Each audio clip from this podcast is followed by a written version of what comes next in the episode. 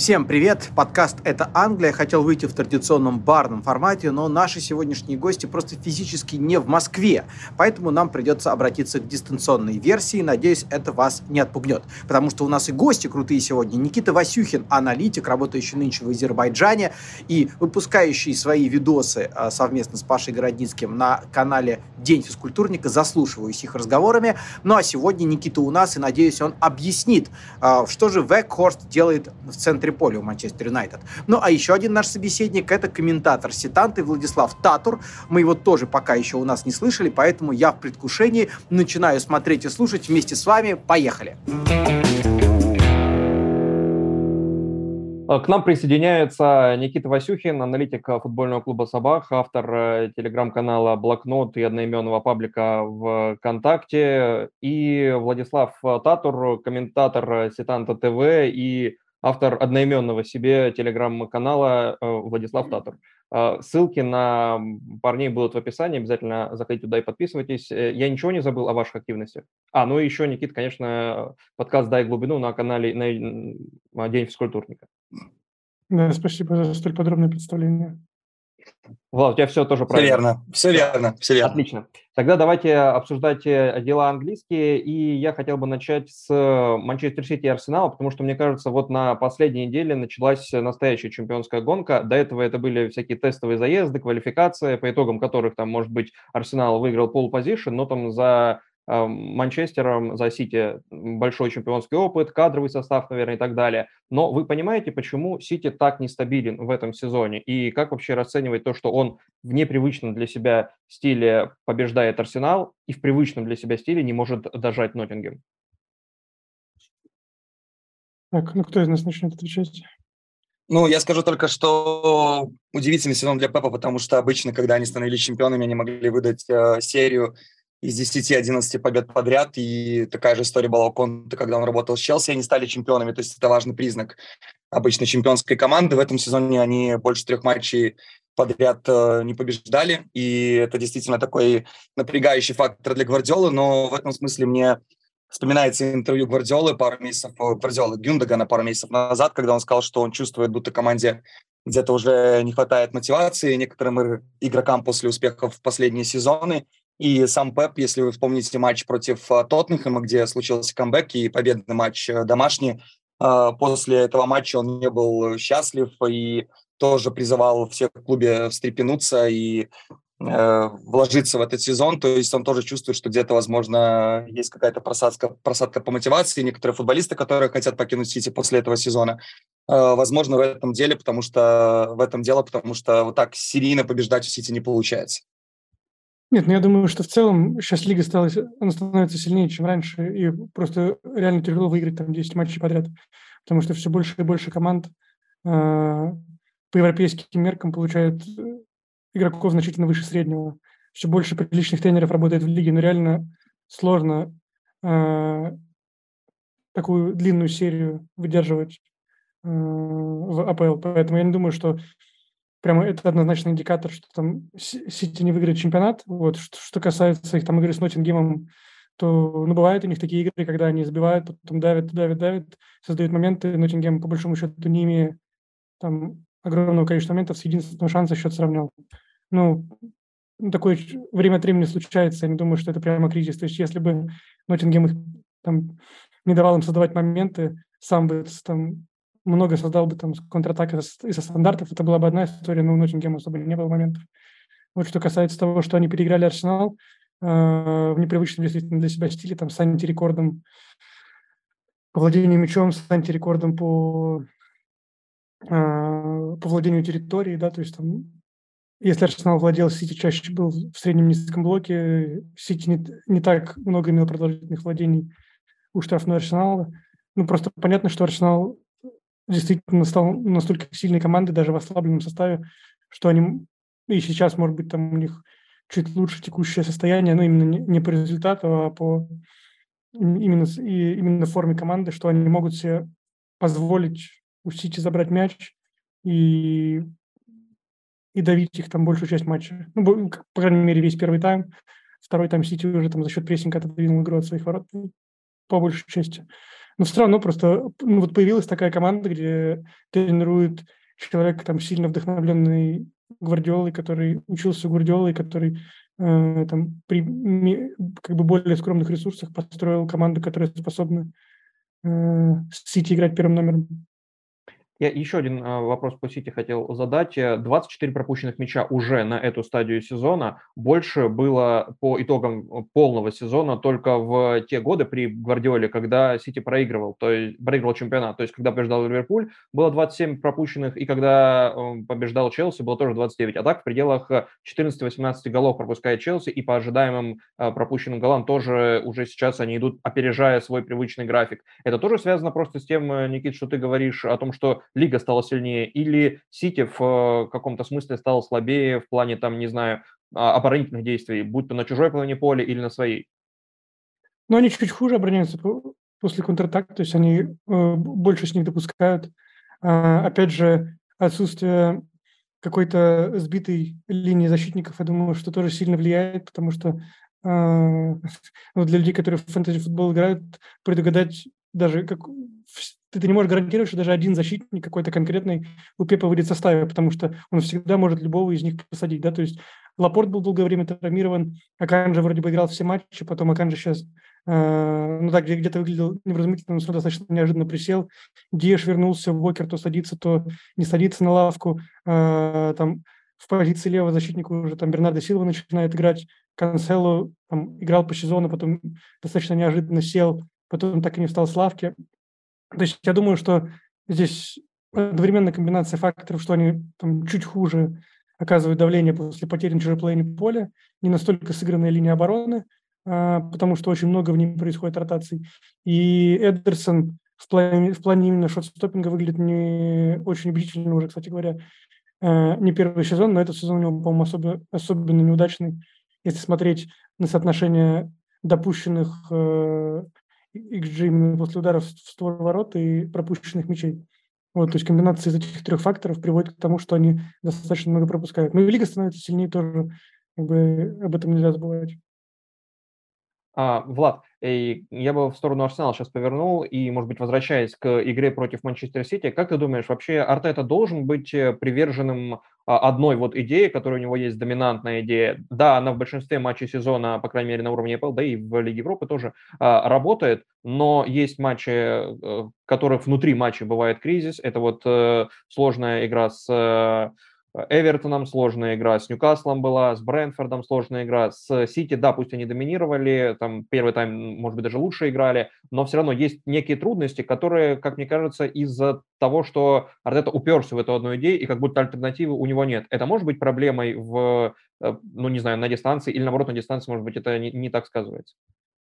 Ну, до этих всех э, проблем по результату он же использовал одну и ту же структуру, и все хорошо работало. И мне кажется, это просто во многом совпадение факторов, потому что э, никому не хотелось бы попасть на Эвертон э, в первом матче Шона Дайчи, когда он очень быстро там, как Никита написал в своем канале, умеет объяснять простые вещи. Мы видели Эвертон, которым буквально там за 3-4 тренировочных сессии преобразился там с точки зрения организации игры. Дальше Брэнфорд дома, Брэнфорд, который сейчас на самой длительной текущей, да, непрерванной беспроигрышной серии в лиге, тоже очень серьезный соперник. И сюда же ложится матч против Сити в Кубке Англии и матч против Сити в английской премьер-лиге. Недавно был Ман Юнайтед, то есть очень сложный календарь. Несмотря на то, что Арсенал не играл в Лиге чемпионов в первой половине сезона, и там Лига Европы, где Артета может использовать ротацию дальше, я уже имею в виду по весне. Поэтому где-то даже стечение обстоятельств – и вот матч э, против Филы, который дает надежду, что удастся этот трудный отрезок э, пройти. А вот дальше посмотрим, потому что Мартинелли уже присел в запас на матч против Фила, Тросар появился, он здорово играл со скамейки, сейчас посмотрим, как он будет э, разруливать вот с этой позиции. Плюс э, без партии Арсенал смотрится уязвимо, если посмотреть матч, в которых они теряли очки, то, по-моему, даже во всех, да, там, может быть, матч не пропускал, но отрезок матча, который партии не мог сыграть, там у Арсенала тоже были трудности. Э, понятно, что тут мы подвязываемся только к результату, но, тем не менее, это важная фигура, и когда партии нет, то Арсенал уже не так, может быть, убедительно где-то себя чувствует. И тем более без партии зайти на такой матч, как против Сити, это тоже, э, я думаю, что ударило по балансу команде, команды. Я просто не понимаю, как они могут э, ну, отказаться от этой идеи, потому что сейчас против них практически любая команда будет уже играть вторым номером. То есть, ну, я думаю, что он бы с удовольствием сыграл бы с Эвертоном на контратаках, но просто как ты сыграешь с Эвертоном на контратаках, если по дефолту они выходят, их устраивает ничья, и вынужден атаковать ты, потому что тебе нужно выигрывать. Если ты хочешь атаковать, то позиционный футбол, э, который Артета исповедует, это как бы лучший вариант Э, для того, чтобы вести атакующие действия. Просто вопрос, э, как он может там видоизменять структуру. То есть, например, верхняя пятерка в атаке, ну, это must-have, если ты хочешь играть в позиционный футбол. То есть ты можешь немного, например, изменить, кто у тебя играет в ширине, вингер или крайний защитник. Когда ты можешь пятерку немного изменить, ты играешь там нападающий и под ним два, два игрока в полуфлангах, или у тебя два нападающих, десятка, как играл Пеп против Тоттенхэма. То есть, по большому счету, вариантов, как, ну, ты можешь изменить структуру там у тебя э, в первой линии три игрока или два, во второй линии два игрока или три. То есть по большому счету э, и, и как бы главный принцип позиционный футбол он не может быть выброшен, потому что э, Арсенал не может себе позволить играть на контратаках, потому что команды все, которые против него выходят, э, там даже Сити, да, э, то есть во, многом, может быть, было это и, умышленное решение не бороться за владение мячом. Вот, но, естественно, Эмери, ну, он не, человек, который прекрасно изучает соперника и всегда лучшие матчи проводил а, там и в Вильреале, и в других своих клубах, когда подстраивался под соперника и там выстраивался свой компактный блок и убегал на контратаках, да, и, собственно, как они забили там э, первый гол э, ну, в матче с Арсеналом. То же самое, ну, Эвертон, Шон Дайч вообще никогда не, не боролся за то, чтобы играть первый номер. Они, они вообще никогда не будут начинать атаку коротко практически. Даже если начнут первую передачу коротко, потом опять пойдет длина, будет борьба за подбор. Ну, то есть ты так или иначе будешь с мячом, а если ты с мячом, то ты должен искать решение. И в любом случае, ну, Артета идет абсолютно правильным путем, потому что, чемпи... потому что чемпионаты выигрывает команда, которая в первую очередь хвост вырубает. Да? Ты не должен как э, там с командами нижней десятки, как можно реже терять очки. Для этого нужно Э, уметь играть первым номером. То есть я думаю, что у него все правильно, то есть все, хорошо все развивается. Может быть, просто нужно быть чуть гибче в плане э, именно как ты в этой структуре э, используешь своих игроков. Ну, то есть, например, когда у них есть Жезус, он более универсальный, он может уйти на фланг, поменяться позициями с левым э, нападающим, он может отойти в глубину, создать э, перегруз в полузащите. Кенте, э, да, он, он э, более узкопрофильный нападающий, Э, да, он сейчас под критикой, потому что последние игры он борет моменты, но при этом, на мой взгляд, э, хорошо, что он эти моменты получает, потому что он действительно очень здорово открывается и в штрафной, и за спину бежит здорово. То есть я думаю, что э, он до возвращения Жезуса какие-то мячи еще забьет.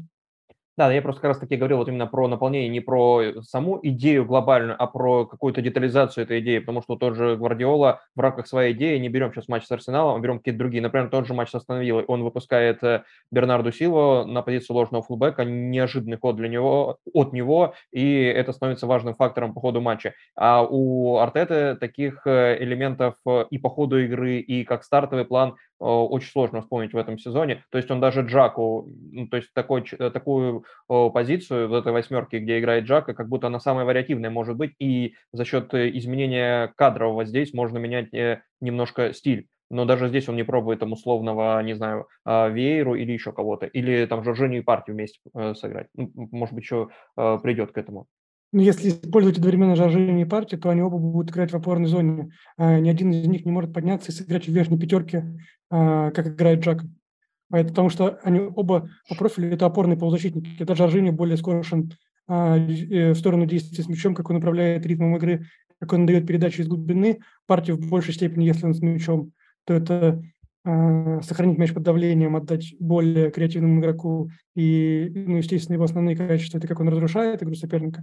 Если ты используешь их одновременно, то это значит, что у тебя Зинченко не может заходить э, опорную зону как ложный фулбэк, он тебе должен тогда, получается, играть по, э, по ширине, значит, у тебя должен э, левый нападающий, будь то Мартинелли, будь то Троссар, должны смещаться э, в середину и играть уже в верхней пятерке в, лев, в левом полуфланге. Ну, то есть это возможный вариант, вот, но просто вопрос, что и Мартинелли, и Троссард, они себя комфортнее чувствуют э, слева в ширине, Зинченко э, эффективнее, когда он играет э, в опорной зоне, когда команда с мячом.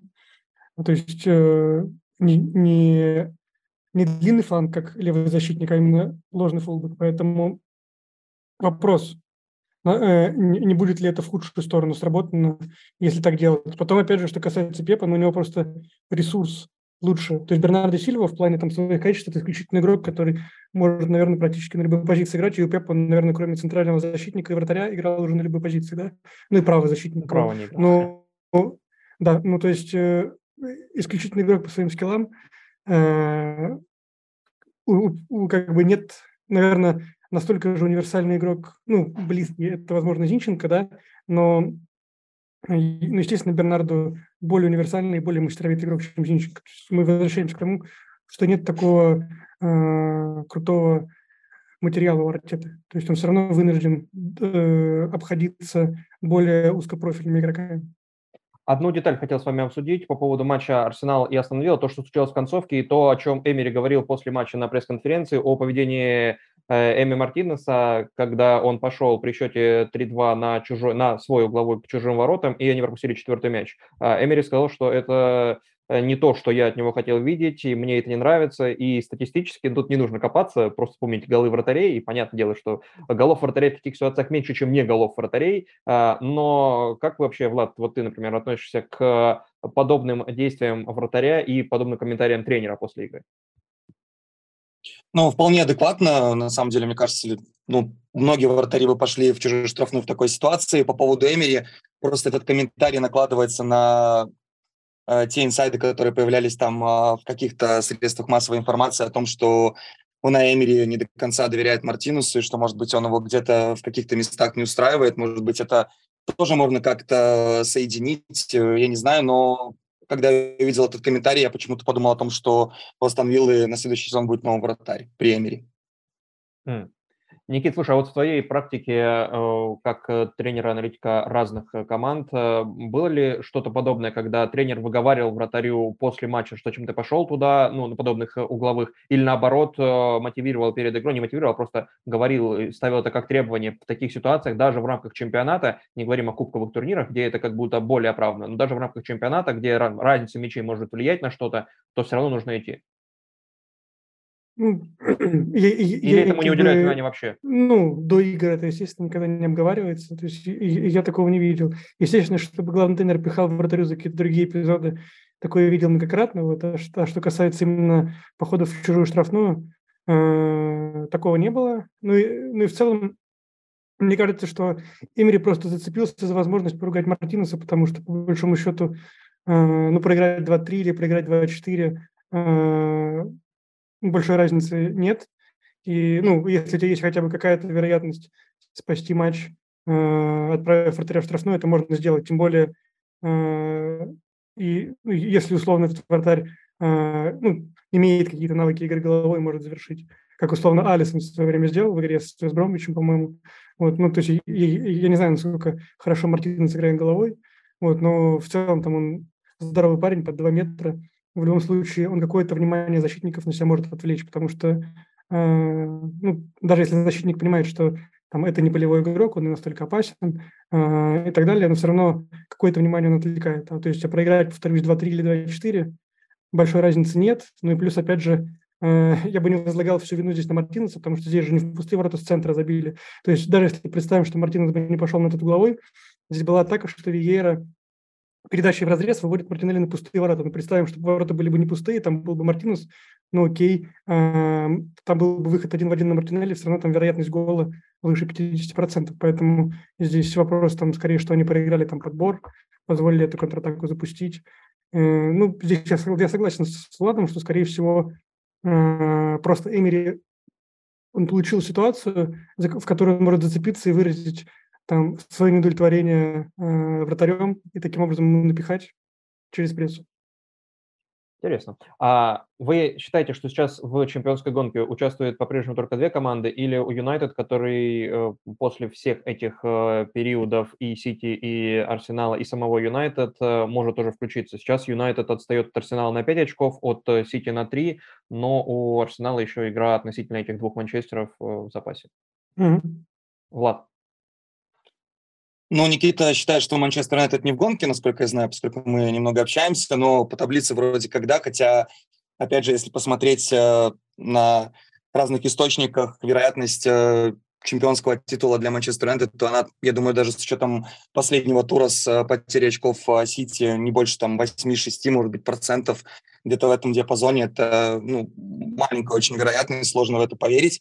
Но Юнайтед где-то рядом, хотя, опять же, если посмотреть там метрики ожидаемые очки, то, конечно, Сити Арсенал две лучшие команды с таким уверенным запасом перед Ман Юнайтед. И, наверное, все-таки эти две команды на дистанции сезона вот последние 3-4 месяца разыграют титул.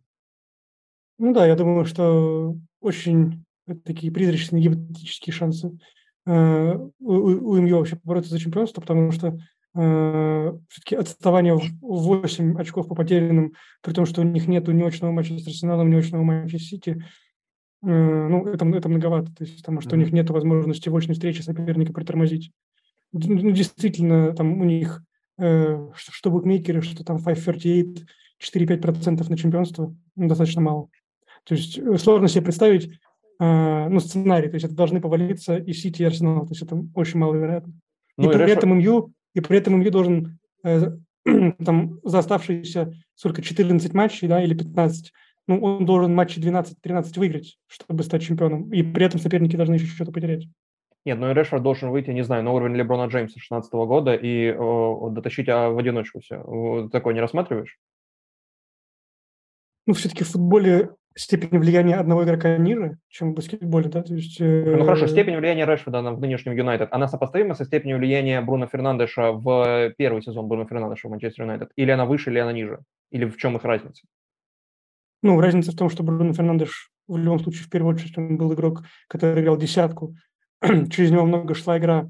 Uh, да, он, он много завершал, он там кучу пенальти забил. Uh, ну, он все равно он вел игру в Манчестере тогда. Решфорд в большей степени решает эпизоды, то есть он блестяще их решает, но это все равно uh, это там им нужно сделать два-три касания, да, открыться за спину, завершить, один в один обыграть, отдать но он не ведет игру. То есть он блестяще выполняет свою роль, э, там, играет он там центрального нападающего или слева, он э, отлично завершает, отлично обыгрывает, но он не ведет игру. То есть игру в Манчестере в, этом, в этом сезоне э, Вели Казимира, Эриксон, да, э, он, э, он выступает как завершитель.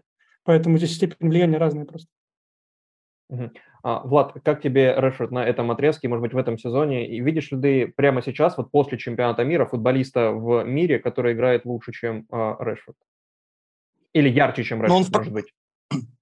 Ну, Решфорд, очевидно, в прайме и забивает больше даже, чем а, моменты, которые он получает, если там брать по качеству, по ожидаемым голам посмотреть. То есть у него больше голов, чем ожидаемых голов. Все в порядке с завершением. И даже вот матч с Лестером смотрел, когда ты знаешь, что, ли, что Решфорд, ну, видишь, что Решфорд вываливается там один на один с голкипером или на свободное пространство, у тебя нет сомнений, что он на тот момент завершит. Это, конечно, ну, серьезное такое подспорье для для Юнайтед. Э, я думаю, что спокойно он может зайти там на 30-35 мячей за сезон во всех турнирах. Он в великолепной форме. И при этом мы же в прошлом тоже видели у него такие хорошие отрезки в Юнайтед. Там и при Сульшере был отрезок, когда он э, здорово играл. Не помню, честно говоря, как при Мауриньо. Но радостно видеть э, человека, который вернулся к своей лучшей форме после прошлого сезона, за который он там забил всего лишь 5 мячей. Но там вся команда была в кризисе, и непонятно, что происходило. Поэтому можем за него только порадоваться. Плюс его стационарно поставили на левый фланг, ему там привычнее играть, он сам об этом говорил. При этом, если мы вспомним матч против Арсенала в первом круге и важная победа, первое поражение Арсенала, там очень грамотно Тенхак скорректировал его позицию, когда очевидно было, что Юнайтед уже будет искать свой шанс э, в контратаке и передвинул его на девятку. Он тоже поймал свой момент в контратаке, поэтому еще и грамотно Тенхак управляет, э, управляет им и периодически может скорректировать его позицию по ходу матча. А, ну, последние две игры начинал девяткой в целом. Э, да, да, голы с, с, с Лестером, собственно, и с э, Барселоной. А, Никит, может, объяснишь, для чего это было нужно? И не только а, изменить роль Решфорда в этих, в этих матчах, но и изменить роль Векхерста в этих матчах, а это повлекло за собой изменение роли Бруно Фернандеша, ну, по крайней мере, позиции на поле, может быть, не роли, но позиции. Для чего это нужно было Тенхагу с Барсой и, может быть, с Лестером? Против каких соперников ну, это необходимо? Ну, впервые, по-моему, это э, было в гостевой игре с Лицем, когда они уже повели в счете. Э, и стало понятно, что они, они будут на контратаках играть. Э, и как раз э, он выдвигает Решфорда на три по понятным причинам, что Решфорд там, в контратаках самый опасный игрок, а при этом Векхарст понятно, что он не может убежать, но при этом он может зацепиться, и он в полузащите дает большой объем работы. То есть последний матч, точнее матч с Барсой, по большому счету он играл даже не десяткой, он играл восьмеркой, потому что Имью, Имью играет персонально в полузащите. А Барса в развитии использовала схему с двумя опорниками. И как раз Фред и Векхорст играли персонально против э, Кисье и Де Йонга. То есть и Векхорст ну, действительно, когда команда без мяча, он может, в принципе, дать объем уровня восьмерки, при этом, когда они с мячом, он выдвигается в верхнюю линию, на него идет много вертикальных передач, потому что Манчестер, э, когда как раз-таки матч с Барсой, они начинали первую передачу от ворот коротко, и, и затем, когда Барса шла в прессинг, там 4 в 4, там оставалась ситуация в линии защиты, Дехия делал длинную передачу. И, естественно, в расчете, что Векхарст и против Алонса, там, против Кунде, против Альбы, с кем бы он ни оказался, естественно, сильно в его пользу ситуация, что он э, сможет там либо чиркнуть, либо, за, либо просто зацепиться за этот мяч. Но при этом Решфорд выдвинут э, вперед, потому что он может э, убежать в быстрой атаке, он может открыться за спину. Естественно, в игре против Барса, скорее всего, они ожидали, что будет похожий сценарий, как у них в других больших матчах в этом сезоне был, когда там против Ливерпуля, против Манчестер Сити, против Арсенала они отдавали мяч и играли на быстрых атаках. И то есть здесь расчет был на то, что Решфорд будет убегать, и там один или... Ну, он забил гол не, не в быстрой атаке, а просто открывшись за спину. А ну, по, по крайней мере, один момент э, вот именно после открывания за спину в быстрой атаке у него был. А, ну, если идет матч уже против такой команды, там, условно, как Лестер, когда Манчестер уже э, больше с мячом, то здесь не совсем целесообразно выглядит использовать Векхарта в полузащите, потому что, э, может быть, не так много пространства у Решфорда, чтобы открыться за спину, но, тем не менее, все равно он забил гол именно в, именно в такой манере.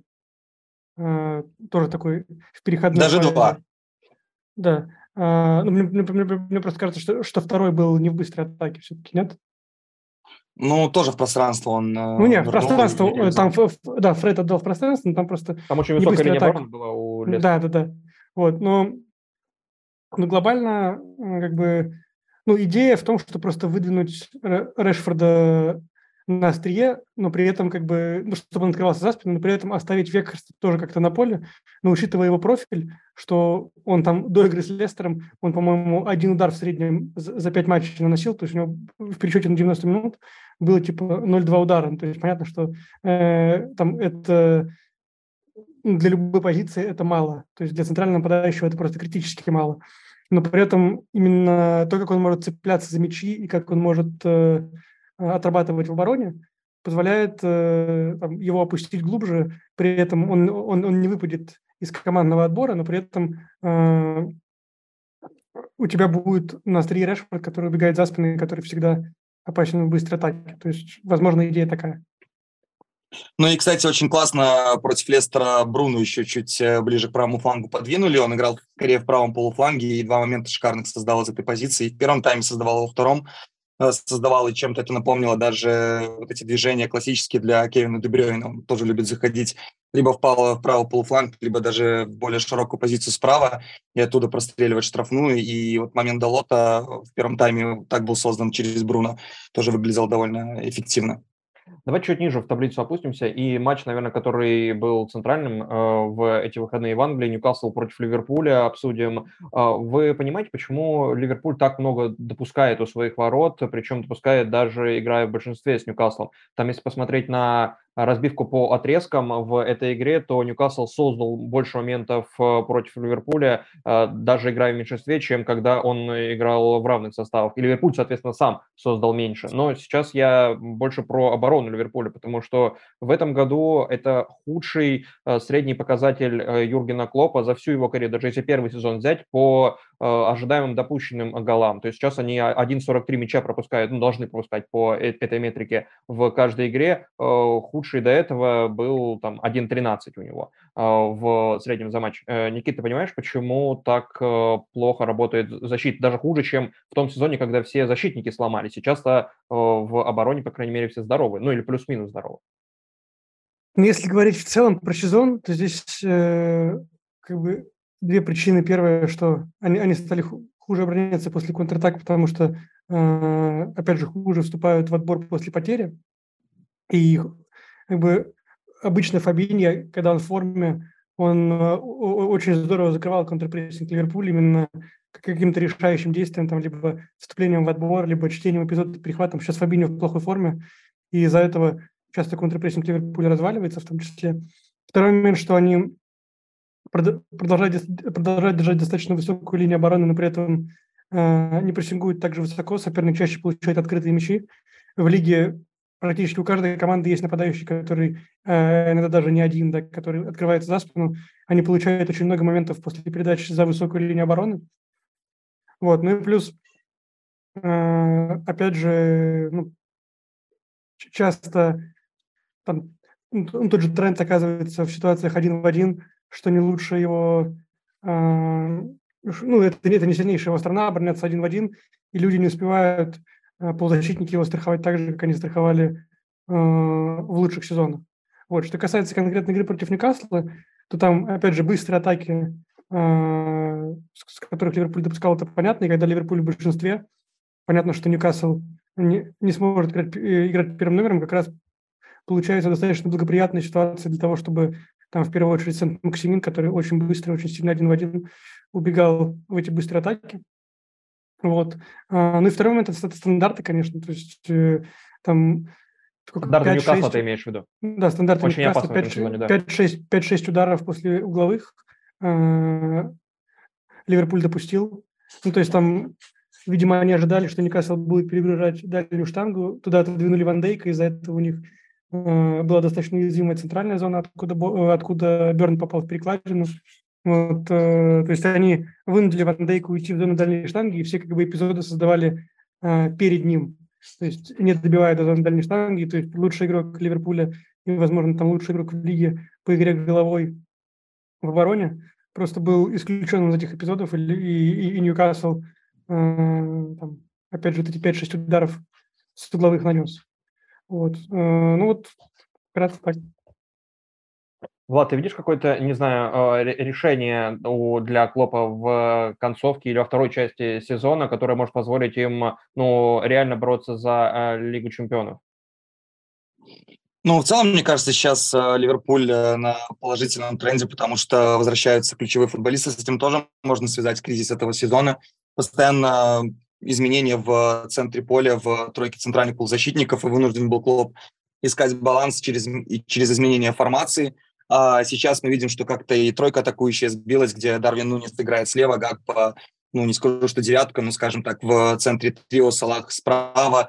Байцетич закрепился в составе, скоро доедет э, Луис Диас, уже Жота может играть со скамейки, Роберто Фермино вернулся, Ван Дейк вернулся. И, конечно, уже с таким составом Ливерпуль куда больше опасность представляет. А вот, кстати, зачем э, он выставляет Клоп э, Гакпо в центре атаки, а Дарвина слева? И сейчас он выставил в стартовом составе уже такое сочетание с Ньюкаслом, но такое уже происходило, не помню, в каком матче, по ходу игры, когда они одновременно оказывались на поле. В чем идея? Ну, как поможет и, и в глубокие позиции опускаться и создавать преимущество в центре поля за счет этого. А Дарвин Нунис, если посмотреть даже его средней позиции в Бенфике, он очень часто там в разных тактических схемах выходил ближе к левому флангу, то есть, видимо, ему просто удобно слева немного смещаться в середину по ходу владения Ливерпуля. Ну, я так вижу, поскольку Салаху все-таки куда больше удобно играть э, ближе к левому флангу там, или в левом полуфланге. Там у него хорошее взаимодействие с Хендерсоном и с Трентом. Нет смысла трогать то, что работает. А вот такое расположение Гакпа и Нуниса, ну, во всяком случае, в двух последних матчах все набрали результативные баллы, и уже атакующее трио выглядело достаточно сыгранно. Ну, неплохо. И да, решили ну, моменты. Ну, я думаю, что он просто в тренировках видит какие-то эпизоды, которые ему показывают, что вот в таком сочетании лучше Гакпа будет играть в середине, а ну не слева, потому что Гакпа, понятно, что, что по карьере он больше играл, э, играл слева, Нунис больше играл в центре, да, сваливаясь налево, но все равно больше в центре. Но немного меняются позициями. По сути, Нунис забил с позиции центра форварда первый гол, там, когда он открылся в этот канал между Трипьером и Шером. Ну, то есть Э, видимо, просто он считает, что Нунис там более динамичный игрок, и, и ему комфортнее именно в этой позиции. Плюс, опять же, про прессинг не стоит забывать. Возможно, он считает, что пусть Нунис будет играть э, левее и будет давить там, центрального защитника, как будет играть по опорнику, Э, то есть об этом тоже не стоит забывать, потому что ну, то есть рассматривать не только с точки зрения атаки, но и с точки зрения обороны. Вот, но опять же, они, они в атаке местами могут меняться. То есть, ну, не сможет пойти э, в центр, как может отойти на фланг. Поэтому угу. такая. Один вопрос по Ньюкаслу. В чем стилистические особенности Ньюкасла этого сезона? Потому что, кажется, они не отказываются от себя самих, даже когда играют в меньшинстве с Ливерпулем. Или я ошибаюсь? Ну, опять же, и очень важный компонент их игры – это прессинг, э, огромная ставка на стандарты, э, очень опасные в быстрых атаках. Все еще не так много матчей сыграли в своих лучших сочетаниях, чтобы одновременно на поле были Исак, Сент-Максимин, Альмирон, Жаэлитон и Бруно Геморраеш – потому что когда вот вся эта группа будет на поле, они, я думаю, могут быть и более опасны в позиционных атаках. Вот э, огромное, наверное, ключевое влияние Трипьера. Э, то есть лучший плеймейкер их – это правый защитник, и худший игрок на мяче – это левый защитник. Огромный перекос в сторону правого фланга. Вот, ну, все, ну и испытывают э, так называемую болезнь роста все еще, потому что э, ну, скоро им, им предстоит э, все больше и больше матчей, когда против них будут закрываться. Э, в этом сезоне у них вот сейчас уже возникают матчи, в которых у них проблемы, когда против них закрывается. То есть это Вест Хэм был, Бормут был недавно. То есть, э, Пэлас был недавно. Да, Кристал Пэлас. То есть им предстоит... Э, то есть все эти матчи они не выиграли, и, и не сказать, чтобы во всех этих матчах они много создали именно. То есть им придется искать ходы именно уже в позиционных атаках. Вот. Но пока основной компонент их как бы это, это прессинг, это организованная оборона, это вратарь, который очень хорошо э, действует на линии. Да, я посмотрел как раз цифры, и по интенсивности прессинга Ньюкасл вообще третья команда в лиге, а по и по отборам на финальной третья, на четвертая в лиге. То есть это не просто интенсивный прессинг, но еще и который приносит какие-то результаты в виде отборов. А при этом по среднему проценту владения это седьмая команда, а по среднему э, времени владения это вообще двенадцатая команда. То есть это очень вертикальная команда. И вот ты еще, Никит, сказал про то, что у них плеймейкер правый защитник, и вот э, те вот э, вещи, которые я сейчас перечислил, мне сразу напомнили, как будто это Ливерпуль Юргена Клопа первого сезона. Нет у вас такой параллели в голове, Влад? Или, может, какой-то другой ориентир? Ну, я согласен по поводу стандартов и прессинга. И, кстати, Ник Поп уже свою игру меняет. Он сам признался, что уже произошли изменения очень важные в Берли, где он э, из такого шоу-стопера, человека, который хорошо играет на линии, стал делать свою игру более разнообразной, в более высокие позиции подниматься. Это нужно для Ньюкасла. Если высокая линия обороны располагается высоко, тебе нужен вратарь, который может подстраховать. И, кстати, э, следствие этого, та ошибка, которую он допустил против э, Ливерпуля, ну, я не склонен винить Поупа, так сложилось, просто ушел мяч немного под левую ногу, и уже пришлось играть головой. Но в основном я все-таки считаю по-прежнему, что Ньюкасл много добрал за счет э, именно стандартных положений, потому что только Тоттенхэм, наверное, в лиге может сравниться по количеству моментов, шансов, созданных со стандартов и с угловых в этом сезоне, например. Да, у них э, как бы Трипьер в роли сумасшедшего подающего, при этом у них три, три просто огромных человека, Берн, Ботман и Шер. Значит, огромное подспорье. И плюс Жейль там достаточно большой тоже. Э, просто, просто априори очень тяжело защищаться против команды, она может даже как бы ничего не наигрывать, когда у нее отличный подающий, там и 3-4 больших игрока. Uh-huh. То есть даже без блока они опасны. При ну, просто подаче в нужную точку они закрывают 4 точки, и это очень опасно.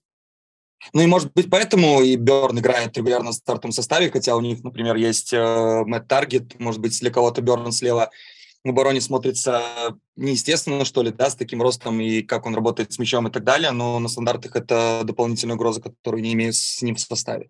Ну, я думаю, что, честно говоря, э, левый защитник – это позиция, которая как бы первое именно усиление летом, потому что э, с Берном на фланге они практически играют минус один в атаке, потому что он особо атаку не поддерживает. Э, ну, то есть понятно, что им, им будет сложно найти игрока, который будет такой же импакт делать, как Трипьер, но просто найти левого защитника с хорошими подачами, с, который может играть длинный фланг, чтобы там, ну, или, или в опорную зону смещаться, но в любом случае поддерживать атаки, хорошо действовать под прессингом, то есть это для них обязательно будет, чтобы усиливаться. Ну, а если играть так, как, а если играть так, как Арсенал, что условно, когда они на мяче Берн, Шер и Ботман, три центральных, слева ширину кто-то создает, справа Трипьер, подключается, то такая формация имеет смысл.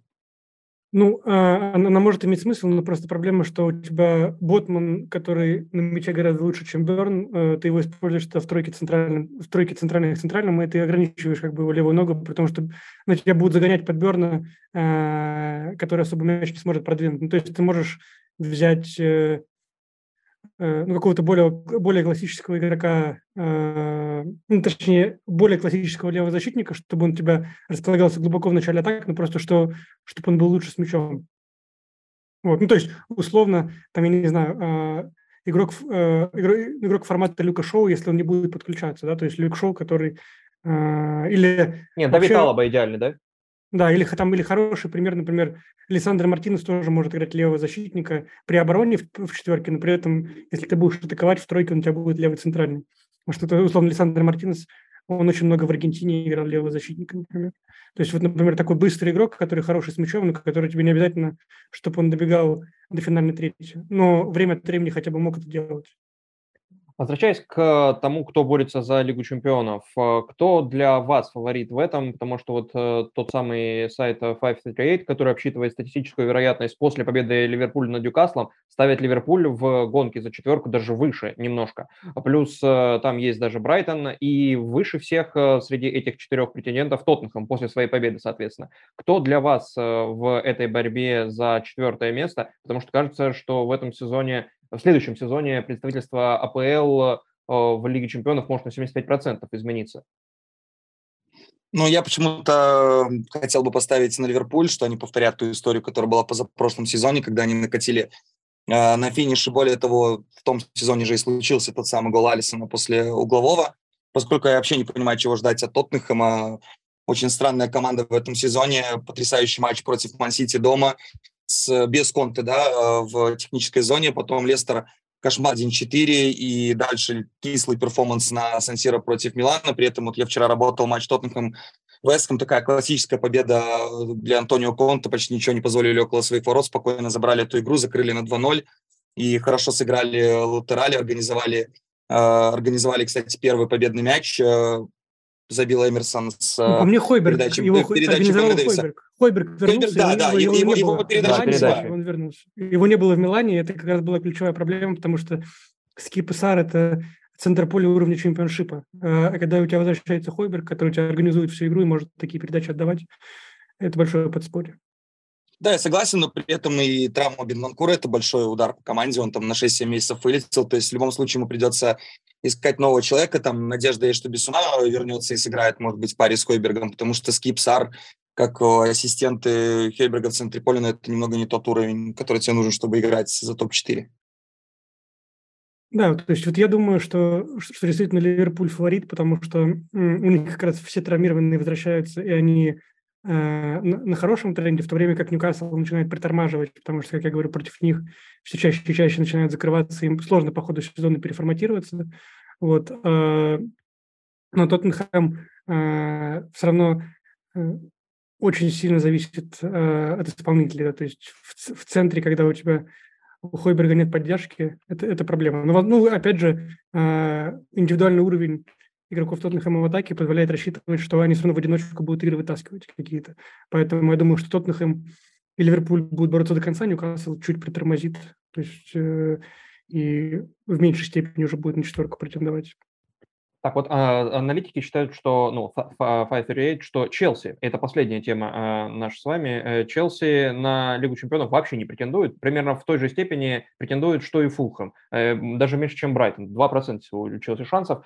А как вы вообще оцениваете этот э, период Челси после Нового года? Потому что по ожидаемым очкам в АПЛ Челси третья команда, и вообще, если взять даже отдельно матчи и просто вспомнить о том, как они протекали, то в этих матчах как будто сложно назвать, что это кризисная какая-то команда с точки зрения там, создания моментов, как минимум, потому что были, была ничья там с Ноттингемом, было поражение с Фулхэмом, ничья с Ливерпулем, э, с кем-то еще, опять же, ничья с Фулхэмом, и, и там а, Челси был не хуже. Даже в проигранном матче с Манчестер Сити э, первый тайм – это то, за что Поттер хвалил после матча и говорил, что я вот хочу, чтобы моя команда, э, по крайней мере, по настроению играла так же. А, как вы вообще а, объясняете для себя то, что на этом отрезке Челси не добирает очков?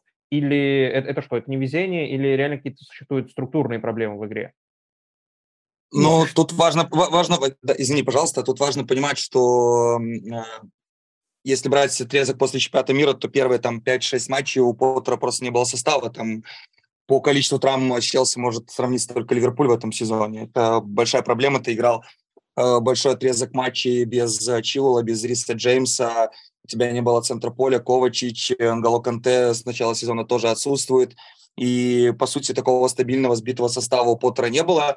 И, возможно, ему пришлось отказаться от своей главной идеи по этой причине, потому что я помню первые матчи Поттера и Зальцбургом была хорошая игра. Кстати, и первая, и вторая по качеству, на мой взгляд, когда он использовал то, что работало в Брайтоне. Три центральных защитника на мяче, Кукурели левый центральный защитник. Э, Рахим Стерлинг даже мог играть широкой точки, то есть игрок атаки. И вот то, о чем Никита говорил раньше, там в случае с Арсеналом создавали таким образом пятерку да, в передней линии. В последнее время он уже так определился, кажется, с формацией. Это 4-2-3-1, ну, четверка защитников линию, но при этом беспрецедентное трансферное окно, когда ты получаешь там 5-6 игроков новых, и тебе надо как бы ставить их в состав, и ну, просто необходимо время для того, чтобы они сыгрались. И по сезону, по ожидаемым очкам Челси, это же 10 там 11 команда в лиге, но если брать отрезок последние пол, пару месяцев, то, да, Челси не добрал голов, очков, э, большие проблемы с реализацией, где-то невезение. Матч с Дортмундом вполне мог иначе сложиться. Впрочем, даже как и с Саутгемптоном и матчи предыдущие, которые вы вспомнили уже. Ну, я думаю, что э, они создают моменты, но в большей степени пока за счет э, импровизации игроков. Просто очень, очень высокий индивидуальный уровень, что позволяет им создавать моменты. Но при этом пока, опять же, из-за того, что Э, мало было, мало было возможностей там, сбитый состав тренировать какой, какой-то продолжительный отрезок, потому что то травмы, то не травмы, то приходит там куча новых игроков. Поэтому пока какую-то, какую-то структурность говорить сложно. Вот. Э, они создают моменты за счет индивидуального мастерства, но, но где-то не, не могут их реализовать, поэтому сильно не добирают очки именно вот на этом отрезке. Там и с Дортмундом э, они, они были лучше и по балансу моментов, и, и в целом там э, по, по территории и так далее. Вот поэтому как бы естественно, что при наличии таких достаточно сильных конкурентов и уже при отставании по очкам сложно рассчитывать на Челси как на, на борца за четверку. А, но вот э, интересно, Влад напомнил, я даже забыл, с чем Поттер приходил из Брайтона, вот эта идея с тремя защитниками, то, что ты вот описывал с Кукурелей а, в тройке центральных, а, а нет такого, что сейчас Поттер как раз-таки в поисках своей основной идеи, или ее вообще не будет никогда, и он, э, если продолжит работу, то будет э, варьироваться от матча к матчу, и от там формы игроков будет зависеть там структура игры Челси или даже отсутствие этой структуры, то, о чем Никита ты говоришь, что, что все показы обязаны на импровизации. Я, я думаю, что он и сам не... Да, извини. Ага. Я думаю, что он и сам не хотел бы дергаться, там, определиться с какой-то структурой и наигрывать один и тот же состав, но вот сегодня мы получили информацию по поводу позиции Тодда Белли и его команды в отношении Поттера, что ему продолжают доверять дальше, несмотря на полную потерю, потерю доверия со стороны болельщиков. Дело в том, что и на матч с Саутгемптоном он бы хотел зайти плюс-минус тем же составом, который вышел на Дортмунд, но у него не было такой возможности, поскольку медицинский департамент э, сообщил Поттеру, что Рис Джеймс, Тиаго Силва, Мудрик, некоторые другие футболисты, которые не вышли, они находятся под большим риском э, получить повреждения, если не получат все 90 минут. Многие не попали в заявку, и, как ни странно, более оценил это положительно, что Поттер, несмотря на то, что ему вроде как нужно и какого-то результата добиваться, он не поставил свою позицию в клубе э, выше, чем здоровье футболистов, и он просто их не, не заявил на эту игру и вышел с Дмитро Фафана и с э, другими футболистами, которые редко играют в стартовом составе на такой матч. Этого оказалось недостаточно для победы, но, опять же, даже применительно к этой игре мы можем ссылаться на какие-то внешние факторы, которые влияют на то, что он не может пока добиться результата. Две победы в 15 матчах и в таком духе. Да, Никита, ты, да, понятное дело, ты как Боули не рискуешь э, финансово, но ты доверяешь и веришь в Поттера так же сильно, как и владелец Челси? Э, здесь не вопрос веры, здесь просто вопрос того, что если ты человека назначил э, и потом провел такую масштабную трансферную кампанию, то тебе нужно просто дать ему время, что и, и, там, и уже после летней подсезонки оценивать его там условно в октябре, в ноябре 2023 э, года. Ну и такой отрезок он тебе уже даст объективную информацию, то есть человек тянет а, этот уровень или не тянет. Вот. А если ты уберешь его сейчас, то, то по большому счету а, ты просто попробуешь э, быстро решить проблему, потом опять поставишь тренера, э, ну и, и, и все начнется заново. Поэтому здесь я думаю, что понятно, что этот сезон по результату он уже завален, то есть его нужно просто отвести на адаптацию людей, которые были куплены, на какую-то стабилизацию игры, а потом нормальная э, ну, нормальные летние тренировочные сборы, потом уже понять, э, потом уже оценивать серьезно, как команда будет выглядеть там в сезоне 23-24.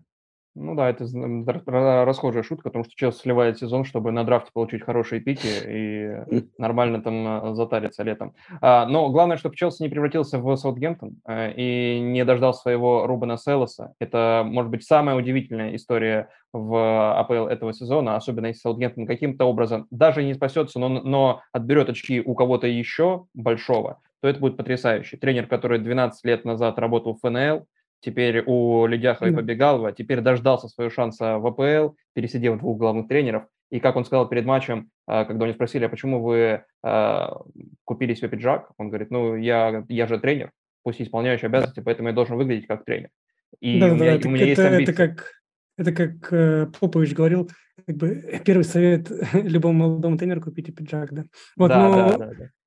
Нет, ну это э, очень интересный персонаж, на самом деле. Он э, много работал в Азербайджане, э, в Нефти, в Карабахе, э, сильно повлиял на то, как, каким тренером сейчас Гурбан Гурбанов является в Карабахе. Uh-huh. Вот, э, то есть человек там и с, с образованием в, области физподготовки, и с знаниями в, области анализа данных. То есть я не знаю, насколько он э, долго будет силен как главный тренер, но очевидно, что как бы это человек э, с очень широким набором именно технических скиллов. Ну, то есть посмотрим, как это будет дальше. Наверное, даже если Судемптон вылетит, то э, если он себя именно внутри команды будет хорошо проявлять, можно будет его и на чемпионшип поставить. То есть именно как проект в долгую. Потому что если ты там позовешь тренера, который э, имеет опыт вводить команды с чемпионшипа, то потом все равно у тебя все начнется по новой.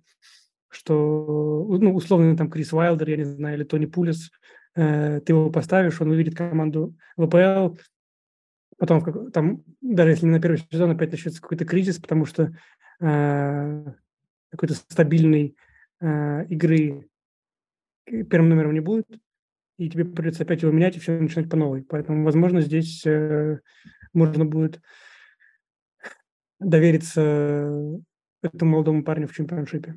Ладно, Никит, у тебя, скажи, есть пиджак? На всякий да, случай. Да, да, но я не тренер, я не собираюсь быть тренером. Я понял.